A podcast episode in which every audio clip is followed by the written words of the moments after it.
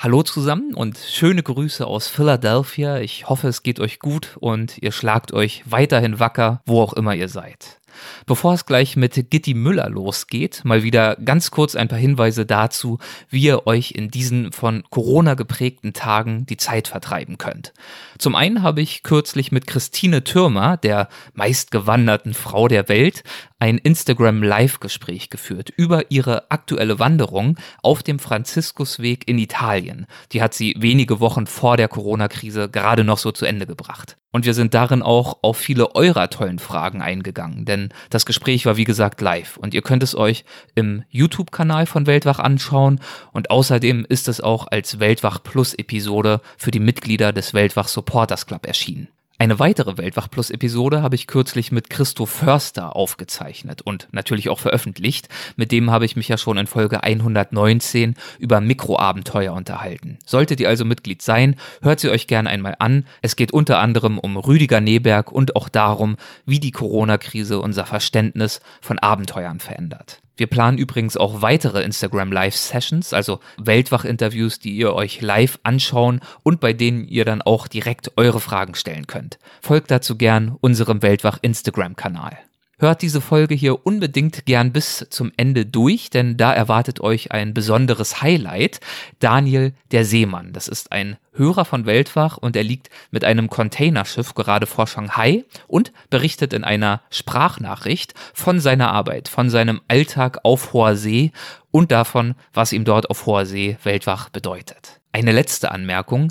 Ich möchte unserem Sponsor Evaneos danken, den das Coronavirus vor große Herausforderungen stellt, der uns aber trotzdem treu bleibt. Wie ihr wisst, ist Evaneos ein Anbieter von Urlaubsreisen nach Mars und das Ziel ist, die Vielfalt und Faszination unseres Planeten zu vermitteln und ein nachhaltiges Urlaubserlebnis zu ermöglichen.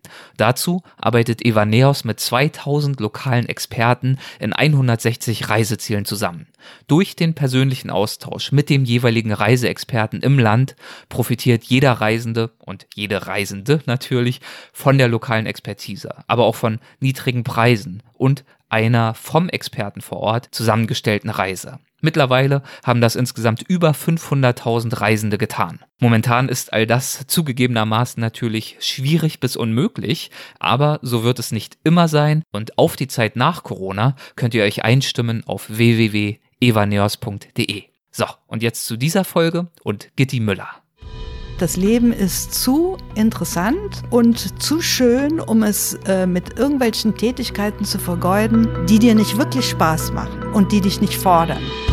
Legendäre Grenzgänger und leidenschaftliche Weltenwanderer nehmen uns mit auf ihre Streifzüge und bieten Einblicke in ferne Orte und faszinierende Kulturen. Mit offenen Augen ins Abenteuer. Das ist der Weltwach-Podcast mit Erik Lorenz.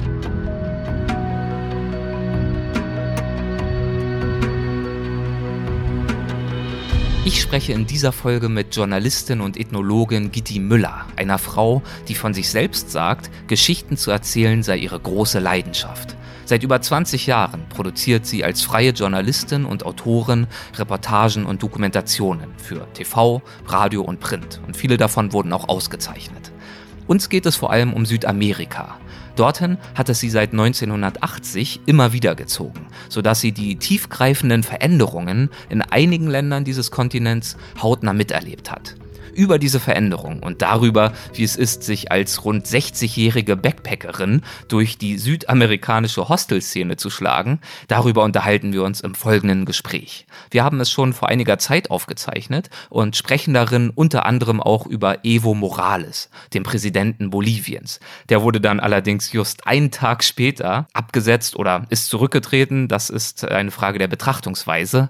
Das also jedenfalls als kleine Hinzufügung bzw. Aktualisierung. Und jetzt viel Spaß bei unserem Gespräch. Hallo Gitti, herzlich willkommen zu Weltwach. Es freut mich sehr, dass du dabei bist. Hallo Erik, ich freue mich auch. Der Anlass unseres Gespräches ist dein Buch mit dem Titel Comeback mit Backpack, eine Zeitreise durch Südamerika. Und auf genau eine solche Zeitreise möchten wir uns heute auch in dieser Folge begeben. Und soweit ich weiß, war ja ein Initiator für diese Zeitreise das Jahr 2015. Ein Jahr, in dem dich die Reiselust wieder gepackt hat auf eine ganz bestimmte Art und Weise. Was ist dir im Jahr 2015 in den Sinn gekommen und was hast du dann davon ausgehend getan in diesem Jahr? Ja, okay. Also das war im Winter 2015. Der Himmel war grau verhangen. Draußen war es kalt und uselig, wie der Kölner sagt. Und ich habe mich dran erinnert, dass ich früher mal sehr viel mit dem Rucksack unterwegs war. Und dann dachte ich so, hm, ich werde bald 60, sollst du nicht einfach noch mal mit dem Rucksack nach Südamerika, da wo du schon mal warst? Und da habe ich ein bisschen hin und her überlegt und ähm, ja, und dann habe ich mich dazu entschlossen. Irgendwann bin ich morgens aufgewacht und habe irgendwas geträumt und dann war klar, okay, jetzt geht's los. Und dann habe ich mich an den Computer gesetzt, Flug gebucht nach Montevideo und zack, zack ging's los. So schnell ging das? Äh, relativ schnell, ja. Also zwischen der ersten Idee bis zum Buchen waren ungefähr zwei Wochen vergangen. Was hast du mit dem Rucksackreisen assoziiert? Warum war da plötzlich diese Sehnsucht und diese Erinnerung wieder da? Ja, für mich ist Rucksackreisen einfach die große Freiheit. Ne? Und, und äh, ich war 1980 äh, zum ersten Mal mit dem Rucksack unterwegs, ein ganzes äh, Jahr lang in Südamerika und Mittelamerika. Und das war damals natürlich ein Riesenabenteuer für mich. Ich war Anfang 20 und äh, ich meine, heute ist es fast normal, dass jemand in dem Alter die halbe Welt schon kennt, aber damals war das eben nicht normal.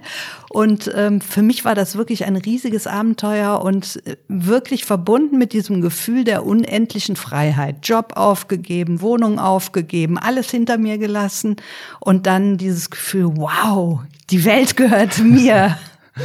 Und ist dieses Gefühl dann über die Jahre so ein bisschen abhanden gekommen? Oder wie bist du, vielleicht formuliere ich die Frage auch anders, denn du bist ja beruflich durchaus viel unterwegs, dazu kommen wir nachher auch noch. Wie bist du denn in den letzten Jahrzehnten gereist? Dann partout nicht mehr mit Rucksack? Ist das der große Unterschied? Ich bin eigentlich nicht mehr mit Rucksack gereist. Äh, also ich bin auch kein typischer Pauschaltourist gewesen, das auch nicht. Ich war sehr viel beruflich unterwegs und ähm, wenn ich dann Urlaub gemacht habe, äh, da ich ein kleines Kind hatte, bin ich entweder irgendwo hingefahren, wo ich wusste, okay, da kann das Kind auch äh, irgendwie beschäftigt werden, also zum Beispiel in Clubs, äh, weil ich einfach nur abschalten wollte. Ne? Also ich bin alleinerziehend, freiberufliche Journalistin und dann kannst du dir vorstellen, da brauchst du ab und zu einfach mal nichts tun, wirklich nichts tun und sich um nichts kümmern müssen. Und das waren halt so meine Urlaube und das andere waren die beruflichen Reisen, äh, die immer sehr spannend und sehr schön war. Aber natürlich bist du da in einem Hotel eingebucht und äh, alles ist für dich organisiert und jemand kommt dich abholen in vielen Fällen. Das ist kein Abenteuer. Total ja. durchgetaktet, weil du alles musst ja Material produzieren. Genau. Ja. Und abends sitzt du halt an der Hotelbar und dann trinkst du vielleicht noch ein Bier und dann ähm, und dann war's das. Ne? Wie war es denn damals? Du hast gerade schon angefangen, Südamerika war die große Freiheit. Wie und wann und wodurch wurde damals deine Reiseleidenschaft und die Reiseneugierde geweckt? Also ich glaube, die Neugierde und, und die Leidenschaft war im Kern schon immer da. Also ich erinnere mich, dass ich als, als Kind sogar, also so mit 13, 14, ich hatte so eine Velo Solex und äh, was, was ist das? Äh, das ist so ein, ähm, stimmt, was ist das? das ist sowas wie ein Fahrrad mit Motor. Okay. Ja, ja also mhm. kein E-Bike, wohlgemerkt, sondern da kam richtig Sprit rein und ähm, genau, wie, wie ein kleines Motorrad, aber mhm. wirklich ganz klein. Ne? Und das, ich weiß gar nicht, durfte man das ab 14 fahren? Also dann war ich wohl 14. Auf jeden Fall bin ich mal mit meiner Velo Solex in Köln zum Hauptbahnhof gefahren und dann habe ich mich da hingesetzt und habe geguckt, wie die Züge ankamen, aus Italien vor allen Dingen. Damals kamen die äh, Gast Gastarbeiter an ne? Mhm. und, ähm, und habe mich gefragt, äh, wie es wohl da ist, wo die herkommen. Die kamen immer mit riesigen Lederkoffern und so und sahen interessant aus. Und ich hatte einfach immer Lust, die Welt kennenzulernen. Und dann habe ich den Zügen, die wegfuhren, habe ich hinterher geschaut und habe gedacht, wo der wohl hinfährt, da möchte ich auch mit. Also das war eigentlich immer, immer schon angelegt, glaube ich. Und wie ist dann Südamerika in deinen Fokus gerückt? Also ich habe damals einen Freund gehabt, ähm, der Christian, mit dem ich zusammen diese Reise unternommen habe. Und er wollte eigentlich gern nach Asien und ich wollte nach Südamerika. Und dann haben wir einfach gewürfelt und ich habe gewonnen. Yay! Aber warum Südamerika ist eine gute Frage. Ich hatte ähm, einen, einen Jugendfreund, der war in Bolivien aufgewachsen. Und der hatte ein wunderschönes Bild an der Wand hängen mit einem alten Indianer, der auf einem Stein sitzt und ganz weise in die Ferne schaut. Und dieses Bild hat mich unheimlich fasziniert. Und dann habe ich das eines Tages, äh, habe ich ihn gebeten, ob ich das mitnehmen darf, habe ich das mitgenommen und habe das gemalt. Erstmal habe ich das tagelang angeschaut und dann habe ich das selber gemalt. Ich habe das Bild übrigens da, das kann, kann ich dir gleich mal zeigen. Die Bilder, die hier hängen, sind die auch von dir die gemalt? Sind Wir sind ja mir. hier bei dir in der Wohnung. Ja. Ah ja, schön. Genau. Ja, und dieser, dieser Indianer, der hat mich wahnsinnig fasziniert und äh, ich habe ihm irgendwann mal versprochen, ähm, wenn ich kann, wenn ich groß bin, dann fahre ich mal in das Land, wo du herkommst und äh, mal sehen, vielleicht treffe ich dich da. So ungefähr war das. Was hatte ich an diesem Bild so angesprochen? Ich glaube, das war der Blick der hatte so einen total wissenden Blick, dieser Mann, und war ganz faltig, also es war ein alter Mann, äh, war ganz faltig und saß irgendwie auf diesem Stein, als, als wäre er mit dem Stein und der Erde verbunden, also so richtig geerdet und schaute so weise irgendwie in die Ferne. Also das hat mich wirklich fasziniert. Und in diese Ferne hat sich dann gezogen. Welche Vorstellungen hattest du denn damals von Südamerika, beziehungsweise auch welche welche Erwartungen hattest du an dieser Reise? Das ist schwer zu sagen, eigentlich gar keine, weil äh, wir wussten nicht viel über äh, Südamerika. Wir wussten eigentlich gar nichts. Also es gab ja noch kein Internet und in den Medien, ich meine, heute findest du auch hier in den Medien recht wenig über Südamerika und damals fandst du gar nichts. Also ich hatte eigentlich gar keine Ahnung. Ich hatte nur dieses diffuse Bild von den Indianern und ansonsten war ich völlig ahnungslos. Und auch happy damit und nicht etwa beunruhigt, sondern eher neugierig, was nee, denn da wohl genau. so sein mag. Total neugierig. Wie hat denn dein Freund äh, auf äh, seine Niederlage reagiert? Mit er, Fassung. Mit Fassung. Also ihr seid dann tatsächlich aufgebrochen? Ja, wir sind dann aufgebrochen nach äh, Südamerika und zwar hatten wir einen Flug von Paris. Ich habe damals in Paris gelebt mit meinem Freund und wir hatten einen Flug von Paris nach Cayenne, nach Französisch-Guayana, also da, wo der Pfeffer wächst. Mhm. Und ähm, ja, da sind wir hingeflogen und von da ab ging es dann eigentlich äh, meistens mit Bussen, Zügen, Last auf Lastwagen, mit allen möglichen Verkehrsmitteln kreuz und quer durch Südamerika. Also wirklich den ganzen, nicht den ganzen im Sinne von jedem Land, aber viele Teile des Kontinents habt ihr erkundet. Ja, eigentlich alles außer Kolumbien, also das war eine Information, die wir hatten, dass es unfassbar gefährlich ist. Also damals war da wirklich Bürgerkrieg, mhm. ne? die Drogenbanden und so weiter. Rebellen. Ja. Genau und ähm, und Venezuela. In die beiden Länder, äh, in den beiden Ländern waren wir nicht, aber sonst waren wir, glaube ich, überall. Ja. Soweit ich weiß, bestand ja deine einzige wirkliche Vorbereitung darin, dass du das Buch namens äh, South American Handbook dabei hattest. Ist das richtig? Ja. Das war ja damals sowas wie die Backpacker-Bibel. Ja, genau. Es gab eigentlich keine andere. Internet gab es auch nicht, also dementsprechend. Genau, es gab, gab kein es Lonely Planet, es gab gar nichts. Es gab wirklich nur South American Handbook. Ja. Und ähm, das war äh, auf ganz, ganz dünnem Pergamentpapier geschrieben, damit es nicht so viel wiegt. Aber das war trotzdem tierisch schwer. Das war ungefähr so dick. Guck mal, das sind bestimmt fünf Zentimeter. Ja, ne? Wie so ein dicker, ein dicker Schinker, eine Bibel. Lonely halt. Planet heute zu Australien oder so, zu so einem größeren Reiseland. Ja. Genau. Und das wurde dir dann leider abgenommen, direkt bei der Einreise in Bolivien. Wie kam es dazu? Was war da los? ja, das wurde mir bei der Einreise ähm, weggenommen. Und zwar sind wir mit dem Zug aus Brasilien gekommen, übers Mato Grosso gefahren. Wir waren ewig lang unterwegs. Ich glaube, eine ganze Woche hat die Zugfahrt gedauert. Und äh, dann kamen wir an der Grenze von Bolivien an, mussten aussteigen. Da muss man sowieso in einen anderen Zug umsteigen, weil die Schienenbreite anders ist. So, und dann äh, wurden wir halt kontrolliert. Und natürlich sind diese Grenzbeamten, damals gab es halt gar keine Touristen und die waren natürlich immer neugierig, was wir so dabei hatten. Ne? Also wurden wir in dieses Kontrollhäuschen geführt und dann mussten wir unsere Rucksäcke öffnen und dann fingen die an, alles auszuräumen. Und da war eben auch unser South American Handbook dabei. Und wir hatten Tabak. Also ich war damals noch Raucher, jetzt schon lange nicht mehr, aber äh, Raucherin und äh, wir haben die Zigaretten immer selber gedreht, also Tabak dabei gehabt. Und dann schlossen die da draus, dass wir doch aus diesem Buch, was ja so dünnes Papier hat, dass wir da Joints draus drehen. Ne?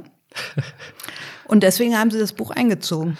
Also als Drogenutensilien äh, konfisziert sozusagen. Genau. So ging's los. So ging's los. Bei der Einreise in Bolivien. Und Bolivien war ja in der Tat, hast du gerade erzählt, auch das Land, das über dieses Bild des Indianers äh, deine Neugierde überhaupt erst geweckt hatte. Richtig. Wie war denn damals in Bolivien 1980 die Lage? Übelst. Übelst. Wenn wir das vorher gewusst hätten, wären wir wahrscheinlich niemals losgeflogen. Was heißt das? Also 1980 war da eine Militärdiktatur. Das war Garcia Messa, ein äh, Diktator. Und äh, das war ein sehr, sehr brutaler Diktator. Es war zu der Zeit, also wir wussten das überhaupt nicht, ne? Und wir haben das erst festgestellt, als wir eingereist sind. Wir haben das an Dingen gemerkt, wie zum Beispiel, es gab den sogenannten Toque de Queda. Das heißt, das ist so eine Sperrstunde, abends 18 Uhr. Danach dürftest du nicht mehr auf die Straße gehen. Ne? Das heißt, du musstest in deiner Unterkunft bleiben. Du dürftest äh, niemand, also nicht nur wir Touristen natürlich, sondern niemand dürfte dann auf die Straße gehen, einfach um das Volk unter Kontrolle zu haben. Das hatten wir ja neulich in Chile auch, ne? So eine, ähm, genau. Ja. Genau, das war das eine. Das andere war, wenn man reisen wollte an einen anderen Ort, musste man sich vorher bei der örtlichen Militärpolizei eine Genehmigung holen. Ne? Und ähm, die bekam man dann schriftlich mit Stempeln und Unterschriften und so weiter, alles ganz amtlich. Und da musste man aber auch wirklich an dem Tag, den man angegeben hat, zu der Uhrzeit und so weiter, den Bus, nur den Bus nehmen, ja. Und äh, man wurde eben zwischendurch immer angehalten, auch die Busse, und da mussten alle aussteigen, da musstest du die Hände so an das, an die Buswand legen und dann wurdest du von hinten abgetastet von ziemlich übel dreinschauenden Soldaten, die mit ihren Maschinengewehren irgendwie an dir rumfummelten. Also das war schon ziemlich ungemütlich. Gab es über diese Widrigkeiten hinaus in diesem Land damals ähm, Dinge, die ihr erlebt oder gesehen habt, die deine Faszination, dein Interesse nochmal zusätzlich befeuert haben? Das war ja bisher, dieses Interesse war ja ein sehr vages bisher. Ja, ganz viel sogar, ganz viel. Erstmal ist ja so, dass Bolivien heute immer noch äh, in der Mehrzahl ähm, indigene Bevölkerung hat. Ne? Aber damals war es wirklich, ich würde mal sagen, 90 Prozent der Bevölkerung waren Indigene. Die sprachen auch äh, nicht alle Spanisch, also nur in den großen Städten eigentlich, aber auf dem Land überhaupt nicht. Das war dann vor allen Dingen in den Anden, Aymara und Quechua, die sprachen. Und ähm, das fasziniert, also das hat mich wirklich damals so fasziniert, diese ja, man kann wirklich sagen, das ist Weisheit. Für mich ist das Weisheit. Das ist so eine Achtsamkeit auch. Wir nennen das heute Achtsamkeit, ja. Also die, wenn, wenn die irgendwas machen, dann machen sie das so voll konzentriert und voller Hingabe. Ich, ich konnte das damals gar nicht so richtig fassen, was das eigentlich war, was mich so faszinierte. Aber das war genau das, ne. Das war dieses im Hier und Jetzt leben und wirklich volle Konzentration auf das, was du tust, egal was es ist. Ob es jetzt darum geht, äh, die Tomaten zu so einem kleinen Berg aufzubauen, den du dann verkaufen willst, oder ob es darum geht, die Kartoffel aus der Erde zu holen. Also ich habe auch Leuten bei der Ernte geholfen und so. Das war einfach von den Bewegungen her und von der Art und Weise, ähm, wie wie sie einfach waren, also waren im Sinne von sein. Ne? Das war das, was mich wirklich so fasziniert hat und wo ich auch unheimlich viel gelernt habe einfach. Ne? Wie äh, erklärst du dir diese Achtsamkeit? Also ich würde ja aus heutiger Sicht sagen, ja gut, das war vor dem Social-Media-Zeitalter, damals waren die Leute einfach noch nicht so fuchsig und äh, diese kurze Aufmerksamkeitsspanne, das ständige Blinken und äh, nochmal nachschauen und doch nochmal was anderes machen und nochmal einen Text und E-Mail und einen Termin und so weiter. Sprich, Liegt das nur daran? Liegt das nur an der Abwesenheit von Technologie oder gab es dafür andere Gründe? Also das liegt sicher auch daran, aber nicht nur. Also ich äh, bin davon überzeugt, das ist einfach äh, eine Frage der Haltung zum Leben. Also für die Indigenen ist eben alles magisch, alles lebt, auch Steine, Tiere, Pflanzen, alles ähm, hat eine äh, Würde, wenn du so willst. Und deswegen würde zum Beispiel niemals äh, ähm, ein Tier einfach so umgebracht, sondern wenn ein Tier getötet wird, dann ist es, weil es gegessen wird, aber dann wird wirklich alles benutzt, alles, ja. Also das Fell wird benutzt, äh, sogar die Krallen der Füße, da macht man Musikinstrumente draus, etc. Und die haben einfach einen, einen großen Respekt äh, vor der Natur und äh, vor diesem ganzen Kreislauf auch. Ja, also wenn die zum Beispiel ähm, die die Landwirtschaft, die ist ja ich meine, früher war es wahrscheinlich bei uns auch so, aber die Landwirtschaft ist so äh, gestaltet, dass der Erde auch immer was zurückgegeben wird. Ne? Also es wird in Fruchtfolgen gearbeitet, das heißt, es wird niemals eine Monokultur gemacht. Äh, es werden Ritual, es finden Rituale statt, ja, wenn vor der Ernte, aber auch vor der Aussaat. Also es sind immer so Danksagungen an Mutter Erde. Mutter Erde hat halt eine ganz wichtige Funktion da. Pachamama heißt sie. Ne? Und ähm, jedes Mal, bevor ein Indigener zum Beispiel Coca kaut oder trinkt oder was auch immer, irgendein Ritual durchführt, es gibt immer erst was für Pachamama als erstes, ne? Und dann sind die Menschen dran. Also diese diese starke Verbindung zur Erde und auch zu den Göttern, also die haben halt eben auch Götter. Ich glaube, das ist das, was äh, diese Faszination ausmacht und was dieses ähm, diese Achtsamkeit ausmacht, die sie haben. Weil es ja nicht, ohne jetzt irgendwie übers Christentum sprechen zu wollen oder dergleichen, aber weil es eben nicht so eine Religiosität ist, die sich mit einer sehr abstrakten Figur oder Gegebenheit beschäftigt, sondern eine Religiosität oder man kann auch sagen Spiritualität mhm. in Bezug auf etwas, was sie ja alltäglich umgibt und komplett einhüllt und sie auch tagtäglich beschäftigt, ob nun bei der Nahrungsbeschaffung oder damit mit den Witterungsbedingungen umzugehen, also wirklich die Themen, die sie auch tatsächlich von früh bis spät umgeben und beschäftigen. Genau so ist es. Das ist wirklich ein Bestandteil der, äh, des Alltags und nicht irgendwas Abgehobenes oder so. Und wenn zum Beispiel äh, Rituale durchgeführt werden, die wirklich sehr magisch sind und sehr, sehr berührend sind, wenn du dabei bist, ne? aber es ist an keiner Stelle irgendwie diese, diese, diese Scheu, die du bei uns in der Kirche hast, ja, dass nicht gelacht werden darf oder dass du nichts sagen darfst. Nein, das ist alles völlig natürlich natürlich und locker. Also ganz entspannt eben. Und, und das ist das eben. Das ist ähm, so, so eine Natürlichkeit einfach, die Religion und Spiritualität in, in den Alltag mit einbezieht. Erinnerst du dich dann noch an ein äh, beispielhaftes Ritual, dem du beigewohnt hast? Ja, ich habe äh, ich hab vielen beigewohnt, aber ich glaube, dass was mir am nächsten ging, das war eins, was ich, wo ich meinen Sohn auch mitgenommen habe. Der war damals 15 und ähm, wir waren in La Paz und in La Paz gibt es den sogenannten Hexenmarkt. Ne? Da findest du alle Zutaten, die du für Rituale brauchst. Also wird vor allen Dingen von den Einheimischen natürlich benutzt, aber Touristen kommen mittlerweile auch gerne hin, um sich das anzuschauen. Ne? Auf jeden Fall findest du da eben auch die Curanderos, die sogenannten Curanderos. Das sind ähm, das sind einerseits Ärzte, aber gleichzeitig auch Psychologen, Psychotherapeuten, Priester. Äh, das ist eben alles miteinander verwoben. Ne? Dann habe ich einen angesprochen, der liest dann erstmal in der Coca, um zu gucken, was, was ist denn eigentlich dein Problem? Hast du überhaupt ein Problem? Und wenn ja, was ist es? Wie liest er darin? Also das ist so ein Ritual eben auch auf einem Tari, das ist so eine gewebte Decke, ähm, wirft er Coca-Blätter ne? und da liegen dann so äh, aufgebaut äh, wie in einem Kreuz Münzen. Und je nachdem, wohin die Coca-Blätter fallen und wie sie fallen, ob sie mit der dunkelgrünen Seite oder mit der hellgrünen Seite nach oben sind, ob sie, also das sind die Himmelsrichtungen, die vier Münzen, je nachdem, wie die da fallen, interpretiert er. Ne? Und da werden alle möglichen Sachen diagnostiziert. Das ist wirklich faszinierend. Ne? Das ist ähm, also auch Krankheiten zum Beispiel, wenn du danach fragst. Ungefragt wird er dir gar nichts sagen. Ne? Aber äh, du fragst halt konkret, du hast konkrete Fragen und er wirft die Coca und findet Antworten und findet vor allen Dingen einen Weg, wie das Gleichgewicht wiederhergestellt werden kann.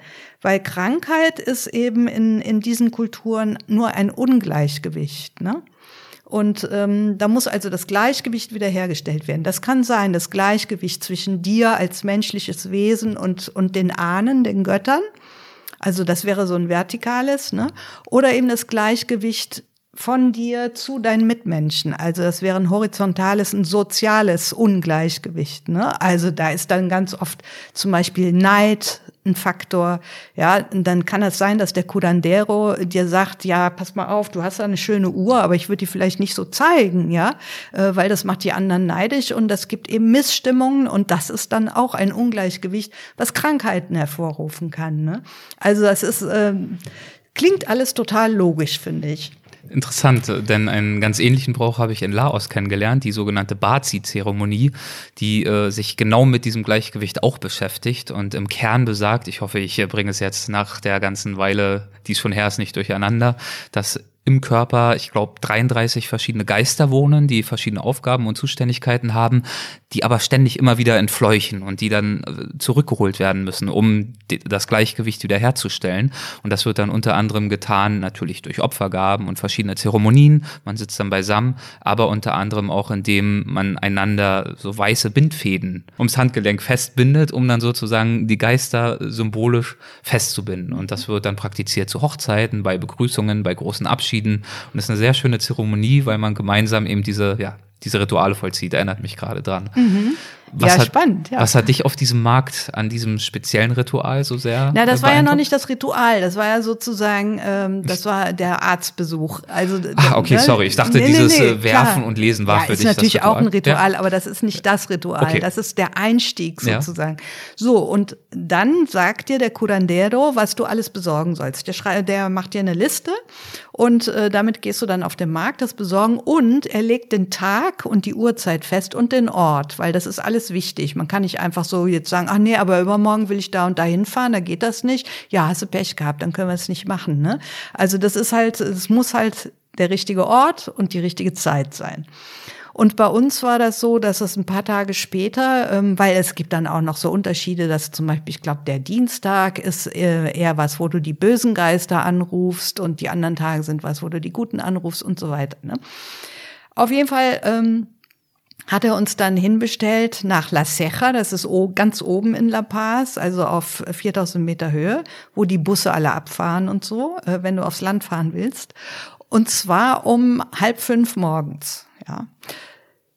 Dann habe ich mir also mit meinem Sohn ein Taxi genommen und dann sind wir da hochgefahren und der Taxifahrer sagte immer, was wollt ihr denn da? Ja, wir treffen dann Kudan, der, was, seid ihr verrückt? Der war Evangelista, ne? Also so ein ähm, Umgedrehter sozusagen. Die betrügen euch doch nur, das ist doch alles äh, Hexerei, macht das nicht, der wird euch ausrauben und so, ne? Und ich saß so völlig gelassen in diesem Taxi und habe gedacht, ach, lass den erzählen, das wird schon alles gut werden, ne? Und mein Kind saß neben mir, hat immer mit großen Augen geguckt. Und ich erinnere mich noch, das war äh, mega kalt in der Nacht. Das ist halt sehr hoch und im Winter wird's da schon mal minus 20 Grad. Und die, der hatte keine Heizung im Auto. Das heißt, die Scheibe war von innen gefroren, von unserem Atem. Man konnte kaum was sehen und so. Und der fuhr über gefrorene Pfützen. Also es war alles sehr ähm, abenteuerlich. Und dann haben wir dann oben den Curandero getroffen und sind mit dem, mit irgendeinem so Lastwagen dann rausgefahren. Wir hatten keine Ahnung wohin. Der hat einfach gesagt, ich äh, bringe euch dahin. Und ähm, aber komischerweise hatte ich wirklich zu keiner Zeit irgendwelche Bedenken oder Ängste oder so. Ich verlasse mich da einfach immer auf mein Bauchgefühl. Ne? Und dann kamen wir an ähm, in, in der Pampa quasi, wo er eine kleine Hütte hatte. Und, ähm, und dann hat er angefangen vorzubereiten, hat das alles ausgepackt, was ich besorgt hatte und so weiter und hat da äh, so ein, so ein Scheit, äh, also ein Feuerscheit vorbereitet und alles ganz toll geschmückt. Das war alles ganz liebevoll gemacht. Und langsam, langsam kam so die Dämmerung und dann sah ich, dass wir genau gegenüber von diesem Wahnsinnsberg Ilimani waren. Also den hatten wir quasi frontal vor uns. Und dann fing das Licht an, so die ganze Landschaft in so ein zartes Rosa zu tauchen, als er anfing mit dem Ritual. Das war einfach, das war total umwerfend, wirklich umwerfend. Also ich krieg jetzt noch Gänsehaut, wenn ich dran denke. Toll. Das war echt toll. Und dieses Ritual hat sich dann über was für eine Zeitspanne hingezogen? Oh, das war gut eine Stunde. Und dann haben wir noch ein bisschen gesessen und gesprochen äh, mit dem Curandero. Und ähm, das war so ein Reinigungsritual, ja, dass du so äh, Alt, Altlasten, Trauer und sowas, dass du davon gereinigt wirst und dann quasi so ein Neustart, also wie so ein Restart. Heute man, Genau. würde man sagen Detox wahrscheinlich. Genau. Das, äh, den spirituellen Detox. genau. Du hast ja dann in Bolivien später auch in der Tat einige Zeit oder sogar sehr viel Zeit in einer, wie wird es ausgesprochen, Aymara? Aymara, Gemeinschaft, ja, einer Gemeinschaft gelebt. Das ist eine Stammesgruppe, richtig? Ay- Oder Aymara ist eigentlich eine Kultur, kann man sagen. Also eine es Kultur. ist genau. Kannst du vielleicht einfach erklären, was es ist? Da muss Ja. ich es nicht fragend dir in den Mund legen. Genau, also was wir äh, ja oft wissen von Südamerika, das sind die Inkas, ne? Genau. Und die Inkas waren aber eigentlich ähm, die Eroberer, die die Aymara, die zuerst da waren, ähm, äh, vereinnahmt haben, kann man sagen. Ne? Und deswegen, die Die Sprachen sind ähnlich, aber nicht gleich. Also man kann auch nicht sagen, das ist ein Dialekt. Das ist schon sehr unterschiedlich. Genau, und äh, Aymara-Bevölkerung gibt es heute noch in Bolivien, in Peru zum Teil und in Chile. Wie bist du auf sie aufmerksam geworden? Naja, das sind halt die, die vor allen Dingen auch in La Paz sind, also eigentlich in der ganzen Hochebene von Bolivien. Und damals, 1980, war das die Sprache auch in der Hauptstadt in La Paz. Ja, also wann immer du Indigene hattest, die haben immer Aymara gesprochen, nicht Spanisch. Heute hörst du es noch ein bisschen in La Paz, äh, aber nicht mehr so viel. Und du hast ja diese Sprache dann auch gelernt, richtig? Ich habe die Sprache auch gelernt im Schweiße meines Angesichts, ja. Warum? Warum hast du dich da so sehr engagiert, um Kommunikation zu ermöglichen? Ja, das war ja dann später, also mhm. nach meiner großen Reise. Nach meiner großen Reise habe ich äh, mein ganzes Leben umgekrempelt. Also ich habe angefangen, mein äh, Abi nachzumachen auf so einer Abendschule und habe dann äh, Ethnologie studiert. Äh, also das, das hieß Ethnologie unter besonderer Berücksichtigung der Altamerikanistik. Das heißt, da geht es um Indigene in Südamerika. Das habe ich dann studiert. Und, Und zu diesem Studium hatte ich diese Reise ganz gewiss beeinflusst oder absolut. inspiriert. Ja. Die hat mich da reingetrieben, kann man sagen. Ja. ja. Kannst du, sorry, dass ich dich unterbreche, nee, kannst Problem. du noch rekapitulieren, wie sie dich da reingetrieben hat? Denn ich war zum Beispiel auch in Laos und habe Rituale praktiziert und habe trotzdem nicht Ethnologie studiert. Das heißt, irgendwas ja. muss da auf sehr fruchtbaren Boden bei dir gefallen sein. Ja, sehr fruchtbar. Also das ist vor allen Dingen dieser Eindruck, den ich hatte, dass es da eine Kultur gibt, die so ganz anders ist als wir und von denen ich unglaublich viel lernen kann, von denen wir alle ganz viel lernen können. Das war eigentlich so der Hauptgrund. Also ich hatte einfach, ich habe gemerkt, das hat mich berührt und äh, ich wollte einfach mehr darüber wissen. Also wie sie zum Beispiel mit der Natur umgehen. Ich meine, den Begriff Nachhaltigkeit, der heute in aller Munde ist, den gab es damals noch nicht. Aber genau das haben die praktiziert. Ne? Also das ist eine, eine, äh, das ist nachhaltiges Wirtschaften, was die machen. Und ja, Nachhaltigkeit ist bei denen einfach Teil des Alltags. Und diese Verbundenheit eben mit der Natur und auch diese gemeinschaftliche Verbundenheit, diese gesellschaftliche Verbundenheit, das hat mich auch sehr fasziniert, weil ich öfter da auf dem Land war und dann feststellen konnte, dass zum Beispiel äh, die Bewirtschaftung der Felder, das war immer Gemeinschaftsarbeit, ja. Also einen Tag ging die ganze Gemeinschaft aufs Feld vom, äh, vom Carlos und am nächsten Tag gehen sie alle aufs Feld vom Pedro und so weiter. Ne? Also es wird immer alles zusammen gemacht. Und äh, es wird, werden auch Teile der Ernte werden quasi in so ein Gemeinschafts Korb, wenn du so willst, oder als Gemeinschaftsvorrat gelagert für Notfälle und so Sachen. Ich fand diesen Gemeinschaftssinn, ja, das ist halt was, was ich hier auch vermisst habe. Ne? Und ähm, das fand ich sehr faszinierend und ich habe gedacht, ach, guck mal an, wir denken immer, wir sind so der Nabel der Welt, aber wir können noch total viel lernen von anderen, ja. Äh, die so ähm, oberflächlich betrachtet würde man sagen, ja, es sind ja ganz einfache Menschen, Bauern, die in Subsistenzwirtschaft leben, also nur für ihren Eigenbedarf produzieren produzieren, die armen Kerle und so. Aber das sind keine armen Kerle, ja. Die sind, äh, ich finde, sehr intelligent. Hast du, als du dich dann für dieses Studium entschieden hast, schon geahnt, dass es in die journalistische Richtung irgendwann gehen würde? Nee, gar nicht. Das war. Es war ein reines Interessenstudium der pure Zufall, ja. Okay. Ich habe das einfach studiert, weil es mir Spaß machte, weil mich das interessierte und weil ich gedacht habe, ähm, also insofern hat mich die Reise sehr verändert. Ich habe gedacht, das Leben ist zu interessant und zu schön, um es äh, mit irgendwelchen Tätigkeiten zu vergeuden, die dir nicht wirklich Spaß machen. Ja, also die und die dich nicht fordern.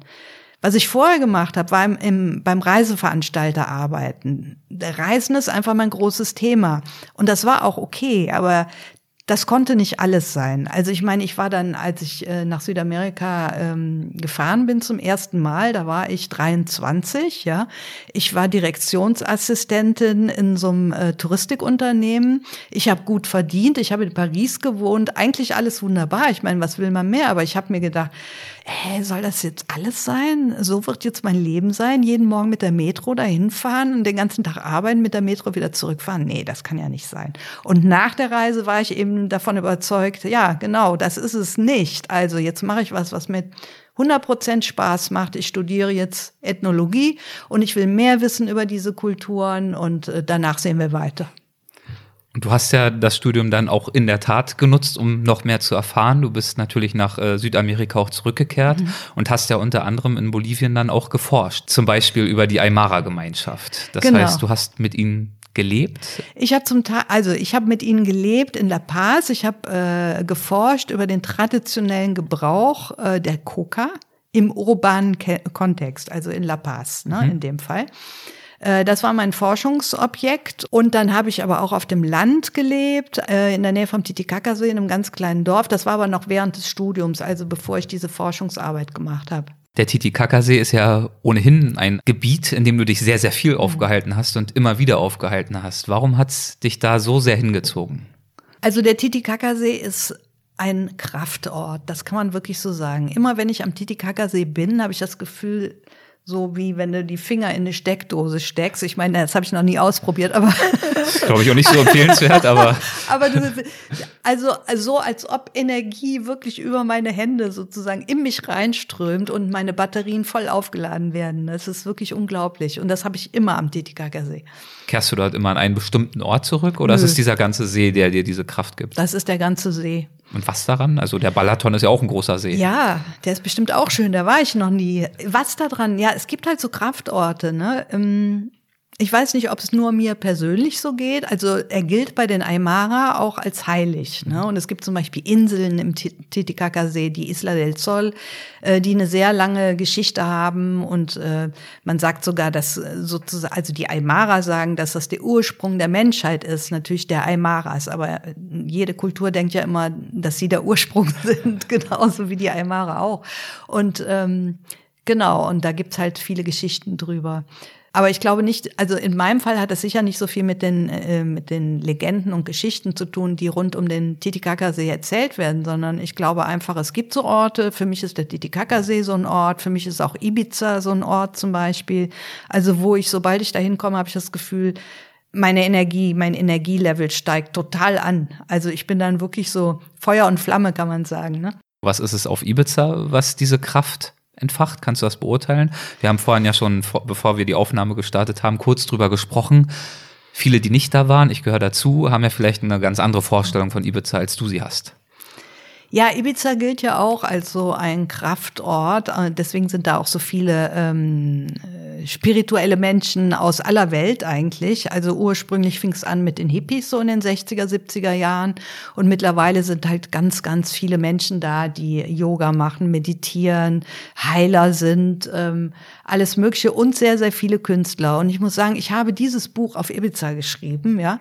Und ähm, das ist einfach auf dieser Insel, da, da fließt die Kreativität irgendwie so aus den Händen raus. Das war überhaupt nicht anstrengend zu schreiben, sondern das ging wie von alleine.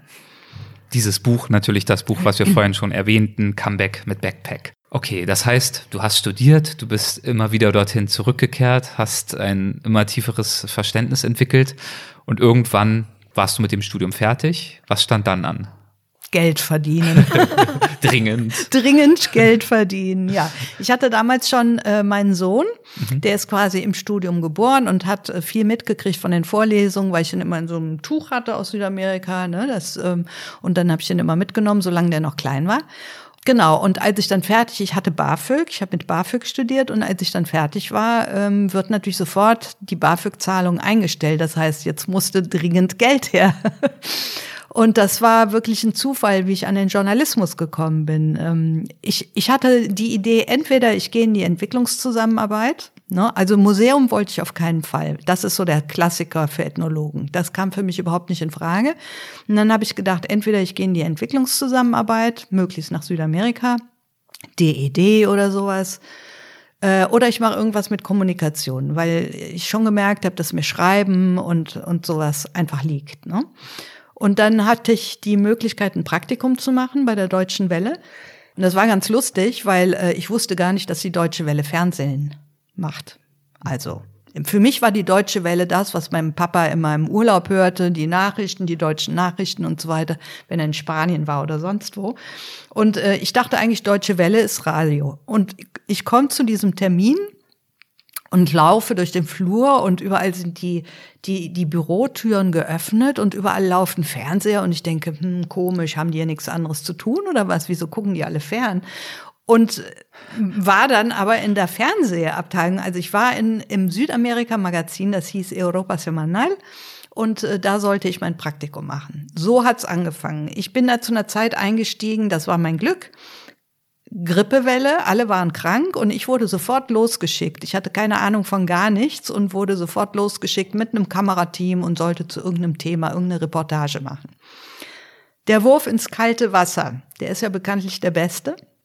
Und ähm, ich war dann so begeistert von diesem Beruf, dass ich gedacht habe, oh ja, das machst du weiter. Und ähm, bin dann nahtlos quasi vom Praktikum in die freie Mitarbeit gekommen.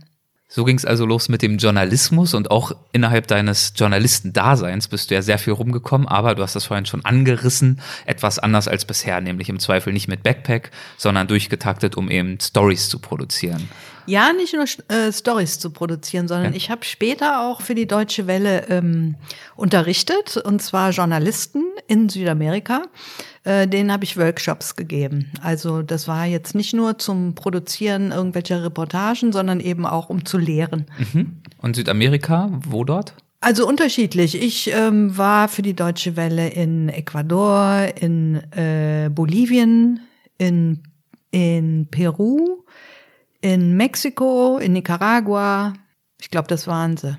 Was hast du von der Entwicklung und der Veränderung dieser Länder mitbekommen in dieser, über diese Zeitspanne hinweg. Insbesondere Bolivien hast du ja jetzt seit einigen Jahrzehnten, wenn man es verraten darf, aber ist ja schon deutlich geworden, wirklich relativ intensiv begleitet. Ja, ich habe ganz viel mitbekommen und es ist wirklich ähm, spannend, wie sich die Länder verändert haben. Also Beispiel Bolivien. Ne? Als ich das erste Mal da war, da war es halt eine Militärdiktatur.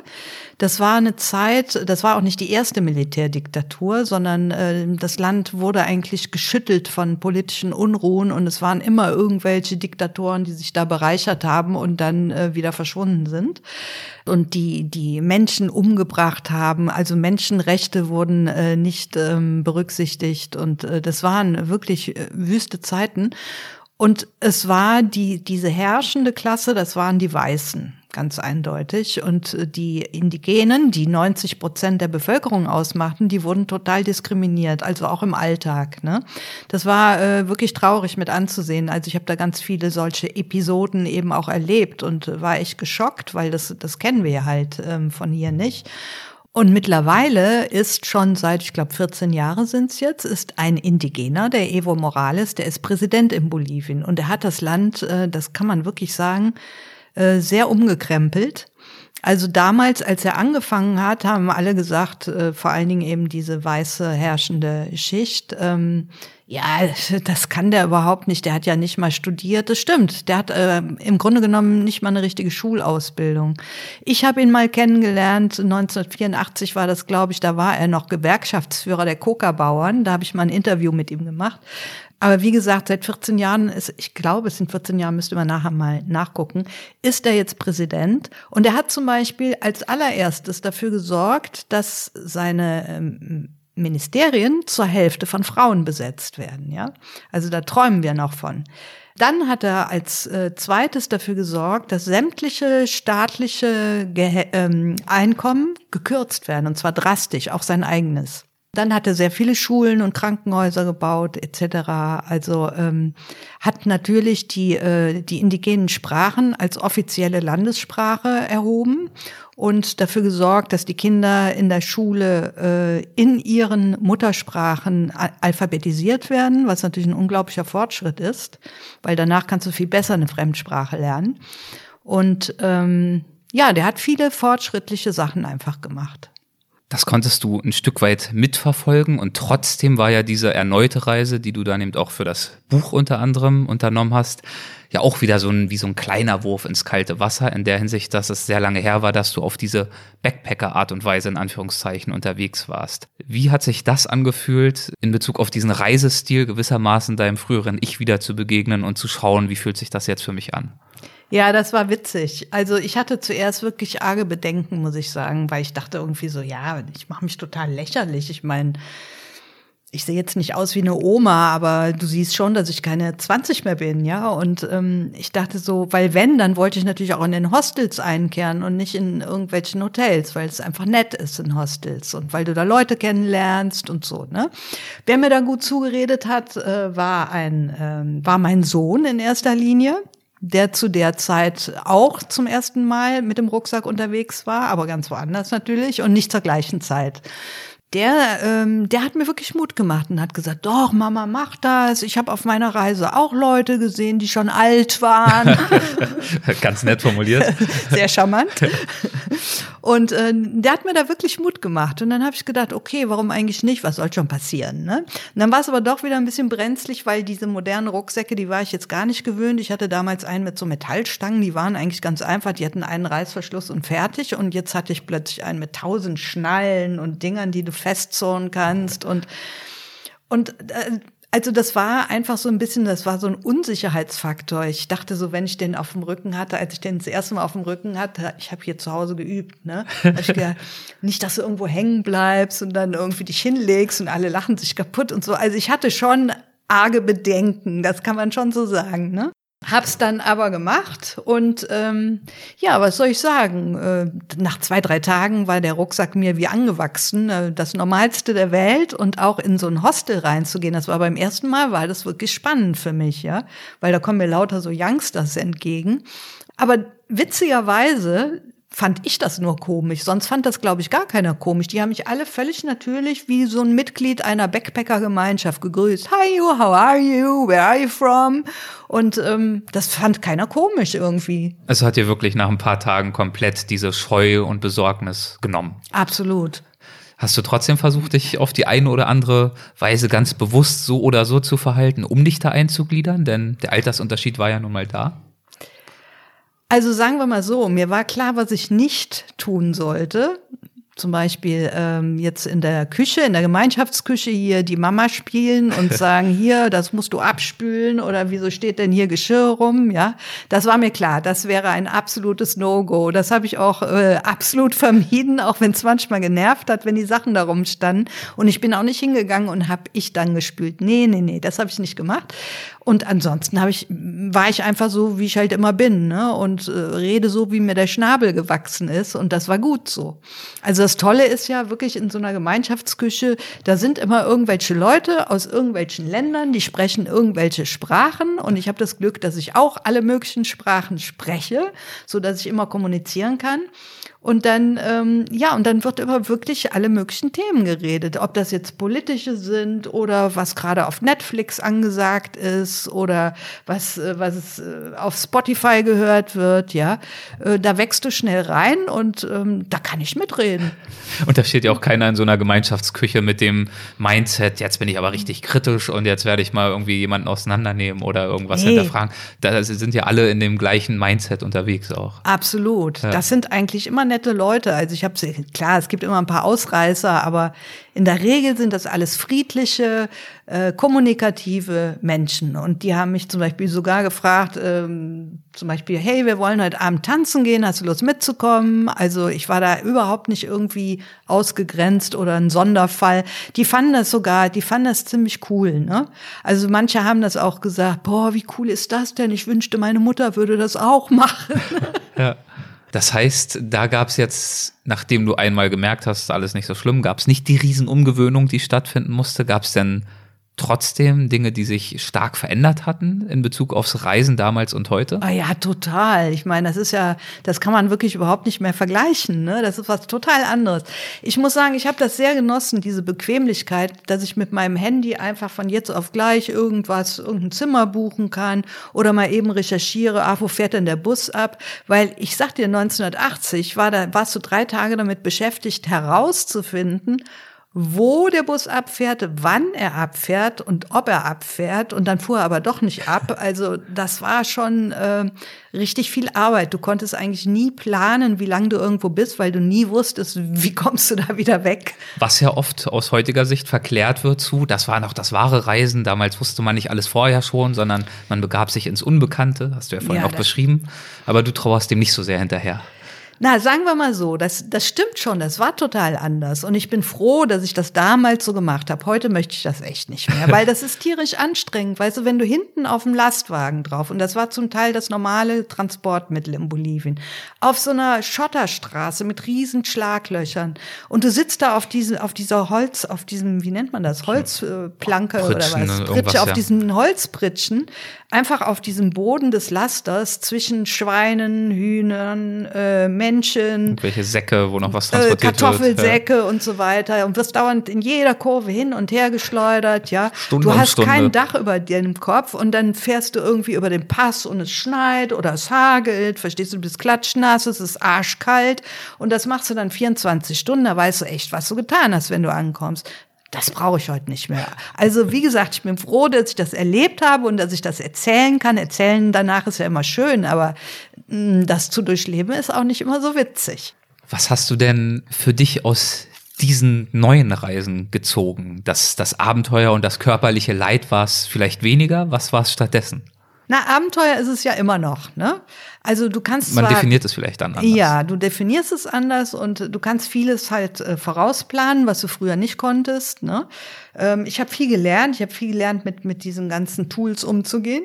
Und ich finde das, äh, ich finde das super. Also ich meine, du kannst gucken, wie ist da das Wetter und äh, wie sieht das da aus und aha, ein Airbnb, okay, und wer lebt da noch? Und du kannst ja alles vorher wissen. Du warst zum Beispiel super. viel, wir haben es ganz am Anfang angesprochen, in Uruguay dieses Mal unterwegs. Mhm. Hattest du das Land vorher auch schon intensiv erkundet? Nee, das hatte ich noch gar nicht erkundet. Genau, das ist auch eines der Länder, die ich damals nicht besucht habe. Und 2015 für diesen Neueinstieg als Backpacker dachte ich, ähm, also nach meiner Recherche, Uruguay ist bestimmt ein gutes Land, weil ähm, das hat eine gute Infrastruktur, äh, das ist nicht ganz so wüst wie jetzt Bolivien oder Peru und äh, es gibt eine gute gesundheitliche Versorgung und so. Also es ist so ein easy Einstieg, so wie Thailand in Südostasien. Ne?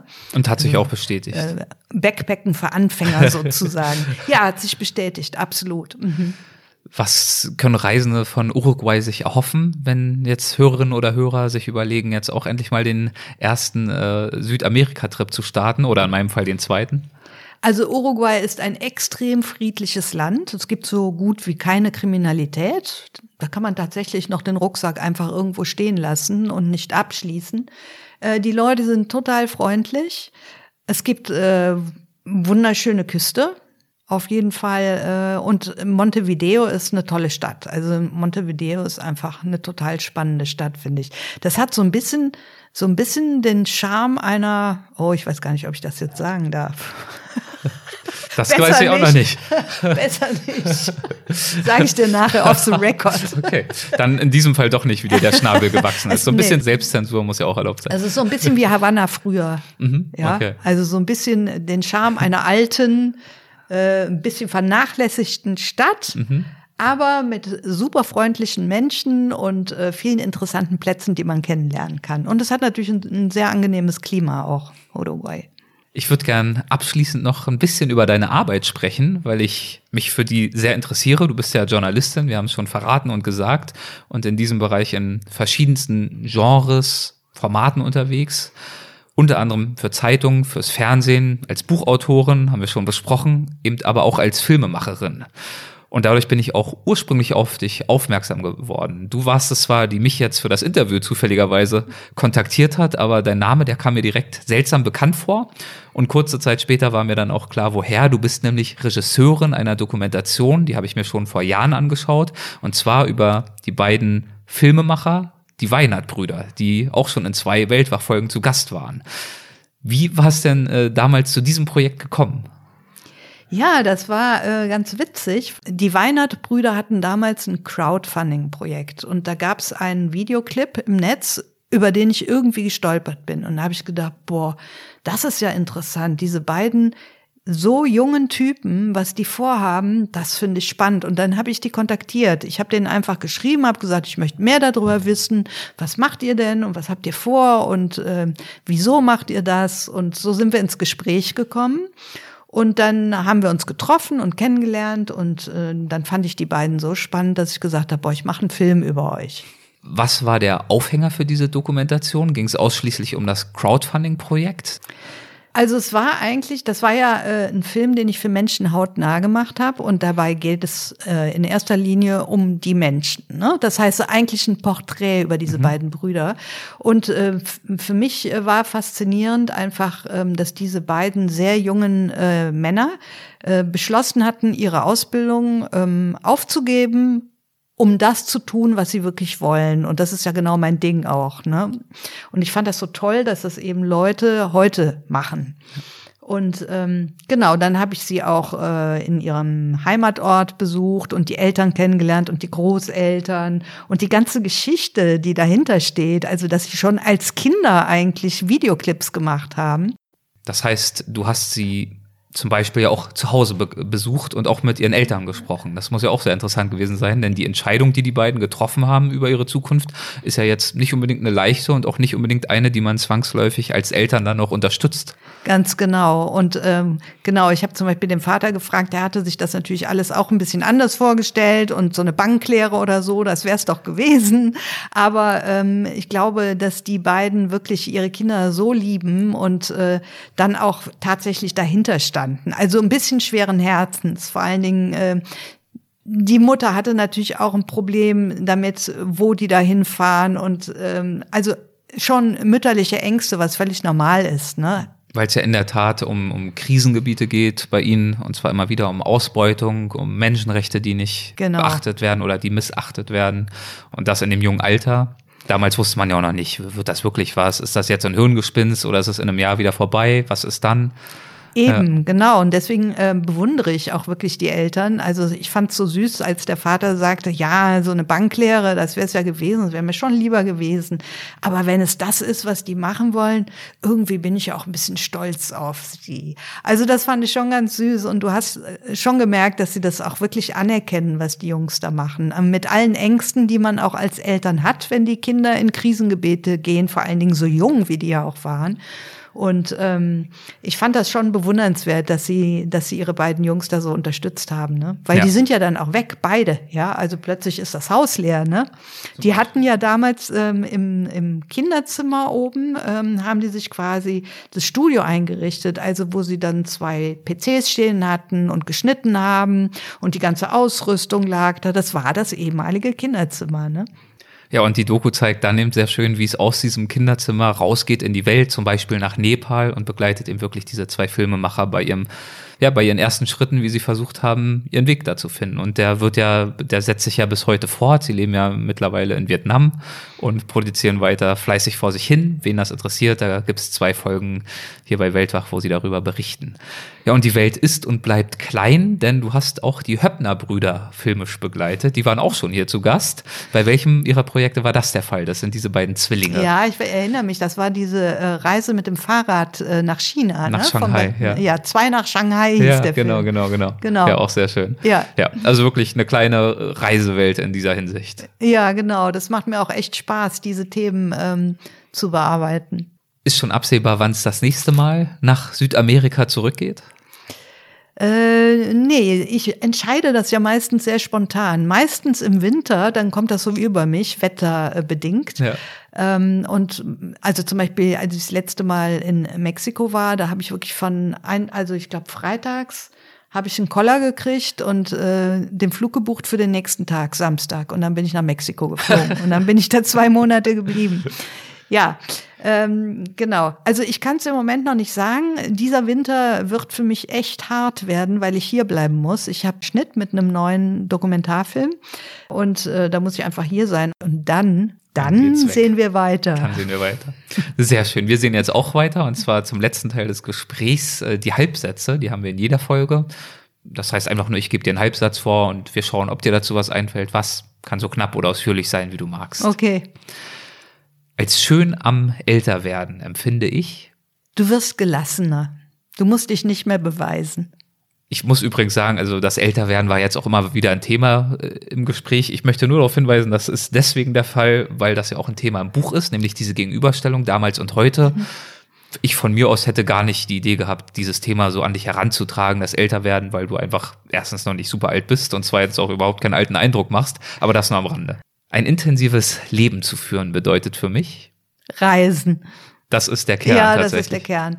Also äh, Reisen deswegen, weil du dich ja immer wieder neu erfindest auf einer Reise. Die Leute kennen dich nicht. Du kannst immer wieder dich neu erfinden und du gehst immer wieder steigst du aus deiner Komfortzone aus und erfährst dich neu und setzt neue Grenzen und das macht einfach, ähm, das macht selbstbewusst, das macht Stärke, ja, Reisen. Gelingt dir das, dieses dich selbst erfinden oder versuchst du das überhaupt noch? Denn Genauso könnte man ja auch entgegenhalten, ja gut, man nimmt sich aber schon auch immer mit. Viele versuchen ja zum Beispiel auch aus einer Lebenskrise zu entrinnen durch eine Reise, nehmen aber das ganze Gepäck an Problemen mit.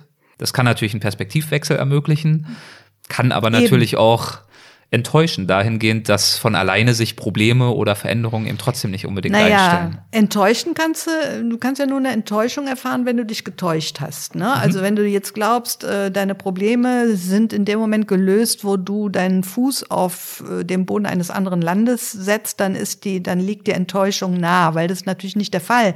Aber wie du gesagt hast, ähm, so ein Perspektivwechsel, der kann ja schon unendlich viel bewirken. Weil meistens entstehen Probleme ja nur aus einer bestimmten Haltung heraus oder beziehungsweise du machst die Probleme mit deinen Gedanken. Und wenn du im wahrsten Sinne des Wortes auf andere Gedanken kommst ne, und eben die Perspektive wechselst, ähm, dann lösen sich viele Probleme tatsächlich in Luft auf. Eine häufige falsche Vorstellung über Backpacking ist, dass es alles Gammler-Typen sind. ist das nicht der Fall? Nein. Das sind gute Nachrichten. Unter einem Abenteuer verstehe ich unplanmäßige Vorkommnisse in Kauf nehmen und damit umgehen. Wenn ich nur noch eine Reise unternehmen dürfte, würde ich. Oh, weia. Nee, das kann ich nicht beantworten. Nach einer größeren Reise wieder heimzukommen, ist für mich. Toll. Ja? Ja, wirklich. Es ist total schön, wieder nach Hause zu kommen. Das war anders beim ersten Mal, nach dieser langen Reise 1980. Da war es ganz schrecklich, nach Hause zu kommen. Wirklich, da hatte ich einen richtigen Kulturschock. Und den haben übrigens viele Menschen auch heute, ne? Also junge Menschen, die länger verreisen, wenn sie zurückkommen, dass sie erstmal völlig ähm, außer sich sind. Liegt das auch daran, dass man sich selber auf dieser ersten Reise so sehr verändert und gewissermaßen nach der Rückkehr mit seinem früheren Umfeld und damit auch mit dem früheren Selbst konfrontiert wird. Das fühlt sich wie so ein Rückschritt an. Ja, ganz genau. Ich denke, das ist genau der Punkt. Also du veränderst dich, du machst völlig neue Erfahrungen, du kommst zurück meistens so ganz äh, enthusiastisch und euphorisch und dann äh, fällst du in so ein tiefes Loch, weil irgendwie du feststellst, a, es interessiert überhaupt keinen was du erlebt hast, was das für dich bedeutet, wie du dich verändert hast. Das kann keiner nachvollziehen, das interessiert keinen wirklich. Und hier ist der totale Stillstand. Also alles ist geblieben, wie es war. Und dann kommt dir das alles so absurd vor irgendwie. Und äh, ich glaube, das trägt dazu bei, dass viele Leute erstmal in ein Loch fallen, ne? bis sie sich, ähm, bis sie sich wieder fangen und, und verstehen, was da eigentlich gerade, was das für eine Dynamik ist, nämlich, dass sie sich selber verändert haben. Ne? Und, und das ist ja komisch, wenn man zurückkommt und es fühlt sich alles fremd an. Weißt mhm. du? Du warst in der Fremde, da konntest du gut mit umgehen, weil du weißt, okay, ich bin hier in der Fremde, ich muss mich anpassen und das ist alles neu. Jetzt kommst du zurück, im Grunde ist dann auch alles neu für dich, weil alles irgendwie anders ist und fremd ist und das fühlt sich aber richtig mies an, weil du bist doch zu Hause, da kann man sich doch nicht fremd fühlen. Und das ist, glaube ich, dieser Konflikt, der passiert, wenn man zum ersten Mal zurückkommt. Das erinnert mich an was, was äh, Stefan Meurisch mal erzählt hat. Der ist von München bis nach Tibet gelaufen, zu Fuß, über vier Jahre lang und hat das auch sehr schön beschrieben, dass eben einfach die Komfortzone sich ändert. Und für ihn war irgendwann die Komfortzone das Ungewisse, das Reisen, das Bewegen, das neue Menschen mhm. kennenlernen. Und nach der Rückkehr wieder sich eine Wohnung suchen zu müssen, geregelten Ablauf im Tag äh, unter Umständen zu haben, einen Job, was ja alles völlig okay ist. Es ist nicht so, dass er da keinen Bock drauf hatte, aber das war überhaupt nicht mehr seine Komfortzone und bedeutete eine ganz neue Art von Ungewissheit und von, ja, von Konfrontation und Herausforderung. Ja, genau. Und ich habe auch festgestellt, dass äh, die Leute, die zurückgeblieben sind, das ist so, wenn du als Reisender zurückkommst, die Leute haben Angst, dass du sie ansteckst oder so. Das ähm, ist wirklich ganz merkwürdig, als, als hätte man, als hätte man Angst, dass du mit dieser riesigen Lebenslust und all diesen Schätzen, mit denen du zurückkommst, dass du sie aus ihrer Komfortzone möglicherweise rausholst und ihr ganzes Leben auf den Kopf stellst oder durcheinander bringst. Weißt du, das Gefühl hatte ich auch immer ein bisschen, dass die Leute sich erstmal so von dir entfernen oder zurückziehen und äh, erstmal abwarten, bis, bis die wieder normal ist. Tja, und was würdest du sagen, bist du wieder normal geworden? Nee, niemals. Hast du auch nicht vor wahrscheinlich. Nee. Ach, ich finde, das ist ein schöner Abschluss. Wir okay. bleiben unnormal und es war ein sehr, sehr schönes Gespräch. Ich danke dir herzlich für die Zeit. Weise nochmal auf das Buch hin. Comeback mit Backpack, eine Zeitreise durch Südamerika, erschienen im Malik Verlag. Gibt's jetzt auch als Taschenbuchausgabe in National Geographic. Sehr, sehr schön. Kann ich sehr ans Herz legen und ähm, also ich weiß nicht, wer die Zielgruppe ist. Wahrscheinlich sind es eher Leserinnen, könnte ich mir vorstellen, als Identifikationsfigur. Ich möchte nur darauf hinwiesen, äh, hinweisen, auch das Bild zeigt ja dich. Ich kann mir vorstellen, es sind einfach Leserinnen, vielleicht irgendwie etwas ältere Leserinnen, so als Kernzielgruppe. Und äh, darauf sollte man es nicht beschränken. So schön es auch ist für diese Leserschaft, bin ich mir sicher, aber es ist wirklich richtig schön geschrieben. Das Witzige ist bei den Lesungen, ich habe auch erwartet, dass meine, meine Leserschaft eher älter ist, aber bei den Lesungen sind immer ganz viele junge mhm. Leute mhm. dabei und äh, die finden das immer so spannend, wenn ich von diesen 1980er Sachen spreche, ja, an Briefe schreiben, postlagernd irgendwo hinschicken und so, das finden die total abgefahren und äh, sind eben auch viele junge Leserinnen, die zum ersten Mal mit dem Rucksack unterwegs sind ne? oder die sagen, sagen, ich will das meiner Mutter schenken. Ich will, dass die auch mal sowas macht. Wunderbar. Also dann, vielen, vielen Dank. Mach's gut. Tschüss. Danke. Tschüss. Das war mein Gespräch mit Gitti Müller. Ich hoffe, es hat euch gefallen. Solltet ihr die Folge kurz nach Erscheinen gehört haben, schaut euch gern die Tage auch mal auf unseren Facebook- und Instagram-Profilen um. Dort verlosen wir einige von Gittis Büchern, ich denke sogar signiert. Und ein signiertes Exemplar geht darüber hinaus auch an die Mitglieder des Weltwach Supporters Club. So, und jetzt kommt noch ein kleines Easter Egg, ein Highlight, wie eingangs versprochen. Ich habe euch ja schon mehrfach gebeten, von euch hören zu lassen und mir zu erzählen, wo und wie ihr Weltwach hört. Vielleicht beim Reisen oder beim Arbeiten oder sonst wie unterwegs. Und vor einigen Tagen, da hat mich eine spannende Hörermail erreicht. Ein ganz neuer Hörer, Daniel, er hat erst eine Folge gehört und zwar mit Christine Türmer. Und Daniel ist Seemann auf einem Containerschiff. Und ich fand die Eindrücke, die er mir dort gegeben hat, so interessant, dass ich ihn gebeten habe, sie mir doch zusätzlich zur Mail als Sprachnachricht zukommen zu lassen, damit ich sie auch mit euch teilen kann. Und genau das soll jetzt auch geschehen. Also, los geht's. Moin Erik, ja, das ist ja was. Jetzt habe ich den ersten Podcast meines Lebens gehört und darf mich auch gleich zu meinen Erfahrungen äußern. Ja, wie bin ich zum Weltwach gekommen? Erst einmal, mein Name ist Daniel, ich fahre seit über zehn Jahren zur See, bin mittlerweile erster Offizier auf einem Containerschiff und derzeit liegen wir vor Shanghai auf Rede. Wir ankern und warten darauf, dass wir einen der begehrten Werftplätze bekommen. Die sind derzeit eher rar, weil viele Werften in China geschlossen haben und die, die geöffnet haben, leiden vermutlich unter Personalmangel.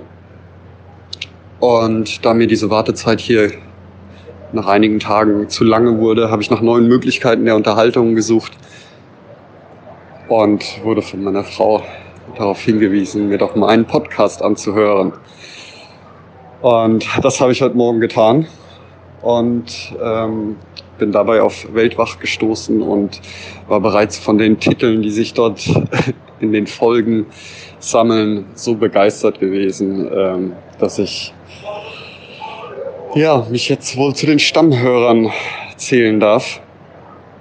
Aber beginnen wir von vorne. Von vor ja, knapp fünf Wochen bin ich in Seattle in den USA angemustert, habe meinen Kollegen abgelöst, bin auf ein Schiff gekommen, auf dem ich auch letztes Jahr schon war.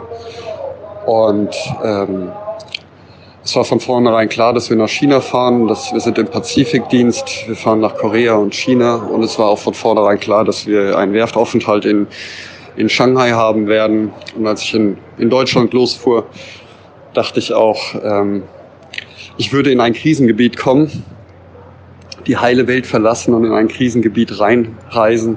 Es gab nicht wenige in meinem Bekanntenkreis, die mir eine Krankmeldung nahegelegt haben, aber na, wie das so ist, wenn der Beruf zur Berufung wird, ähm, dann ist eine Krankmeldung eigentlich keine Option.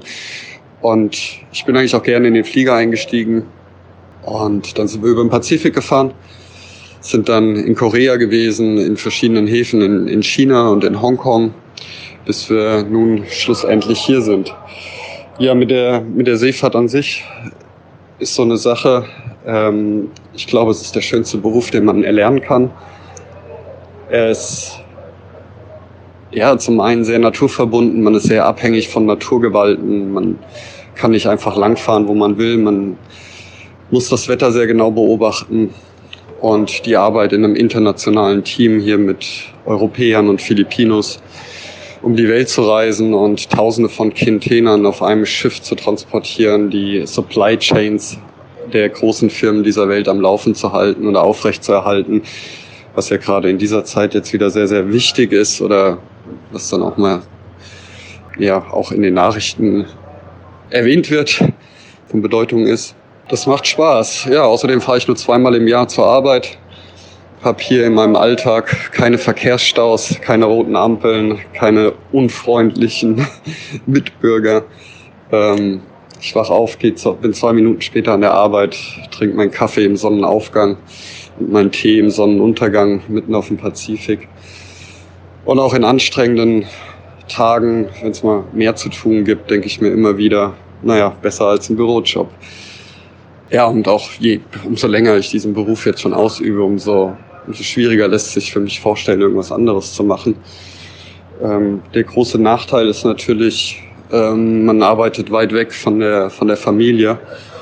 Und das wird, ja, je älter man wird und je mehr Familie man hat, wird das natürlich immer bedeutender. Von zu Hause abzureisen ist nicht mehr ganz so einfach, wie es noch vor Jahren war. Ähm, als Junggeselle gibt es sicherlich nichts Schöneres, als um die Welt zu reisen. Heute hängt man mit den, mit den Gedanken dann doch größtenteils zu Hause. Und das macht ein, den Beruf sicherlich etwas schwieriger. Und gerade in dieser Tage ist es halt eben so, dass wir als Seeleute bestimmt die einzigen sind, die hier noch grenzübergreifend auf der ganzen Welt tätig sind und unseren Beruf ausüben was auch wichtig und auch richtig ist. Äh, wir haben allerdings derzeit ein Problem, dass wir nicht nach Hause kommen. Sprich, die Flughäfen sind geschlossen, beziehungsweise die Flüge fliegen nicht und viele Grenzen sind geschlossen. Auf den Philippinen hat man wohl die Einreise von Seeleuten bis auf weiteres erstmal verboten. Ähm, aber auch wir Europäer kommen derzeit nicht von unseren Schiffen weg und haben auch keine Chance, äh, derzeit nach Hause zu kommen. Das heißt, Rückreise ungewiss, was die, was die Zeit hier an Bord natürlich nicht gerade einfacher macht, zumal es zu Hause eine sehr turbulente Zeit ist. Abgesehen von, von dieser ungewissen Rückreise und äh, den Ängsten und Sorgen rund um die Heimat hat sich für uns hier an Bord eigentlich relativ wenig geändert. Äh, als Seemann ist man es gewohnt oder wir arbeiten schon immer sehr, sehr isoliert. Unsere kleine beschauliche Crew von 23 Leuten ist wie eine kleine Familie auf einer Insel. Und äh, die paar Häfen, die wir, die wir haben, da ist der Kontakt zu anderen Menschen doch sehr, sehr gering. Zumal sich ja herausgestellt hat, dass wir oder dass ich, dass wir nicht in ein Krisengebiet einreisen, sondern eigentlich ein Krisengebiet, zumindest in Europa, verlassen haben und jetzt in eine Region der Welt kommen, wo das Thema schon länger vorherrscht, wo Gegenmaßnahmen getroffen wurden und ähm, man sehr, sehr verantwortungsvoll mit dem Thema umgeht. Somit fühlen wir uns hier eigentlich sicher auf unserer kleinen Insel. Und da die Rückreise ungewiss ist, musste ich mir neue Möglichkeiten der Unterhaltung suchen. Und als ich dann die auf Weltwach gestoßen bin, ich kann ja jetzt erstmal nur von dem, von dem ersten Podcast äh, die Neuigkeiten von den Trails berichten, beziehungsweise halt eben von den vielen, vielen Titeln, die sich darin befinden und die ich, wo ich schon viele runtergeladen habe und wo ich mich darauf freue, die zukünftig dann zu hören. Ja, allein die Titel erinnern mich an entweder Urlaube, die ich bereits gemacht habe, oder Fantasien oder Träumereien, die ich, die ich hege für die Zukunft. Und somit freue ich mich jetzt eigentlich, dass mir deine Podcasts hoffentlich die nächsten Wochen und Monaten verkürzen, äh, bis ich wieder nach Hause zu meiner Familie reisen kann. Und manche meiner Kollegen sind schon sechs Monate an Bord. Die wollen auch nach Hause. Äh, ich habe noch ein bisschen Zeit. Drei Monate sind sowieso normal. Ich hoffe, dass sich in den nächsten zwei Monaten noch ein bisschen was tut. Ende August erwarten wir Nachwuchs. Meine Frau ist schwanger. Und ähm, das ist so die allerspäteste Deadline, zu der ich gerne nach Hause kommen würde. Geplant war Ende Mai.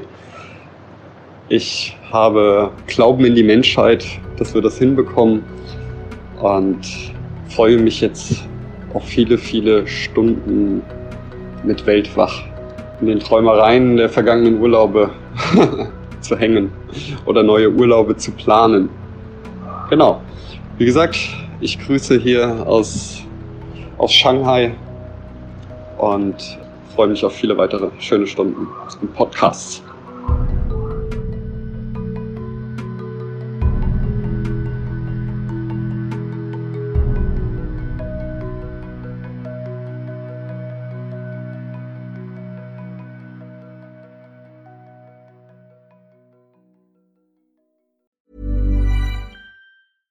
Ever catch yourself eating the same flavorless dinner three days in a row?